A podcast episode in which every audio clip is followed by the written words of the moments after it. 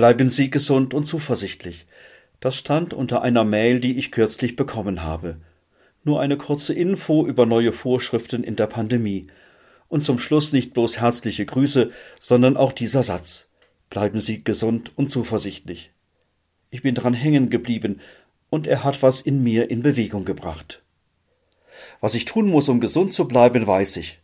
Oft genug habe ich es in den vergangenen anderthalb Jahren gehört oder gelesen. Abstand halten, Hygiene beachten, Mund-Nasenschutz tragen. Und das ist im Alltag ganz selbstverständlich geworden.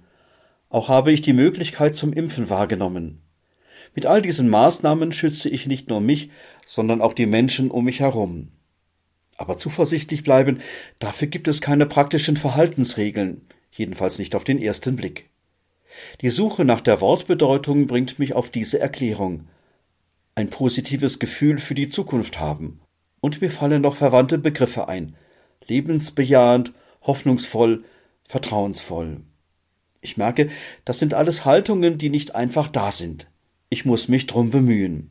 Das Leben bejahen, das heißt für mich wahrnehmen, was gerade los ist, positiv wie negativ.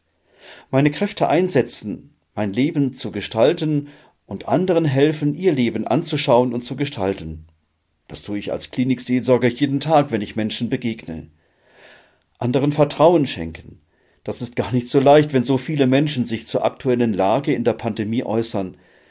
Dass sie es gut und ehrlich meinen, darauf vertraue ich. Und Hoffnung ist für mich vor allem ein Geschenk aus meinem Glauben.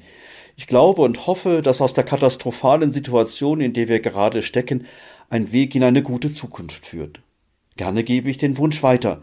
Bleiben Sie gesund und zuversichtlich.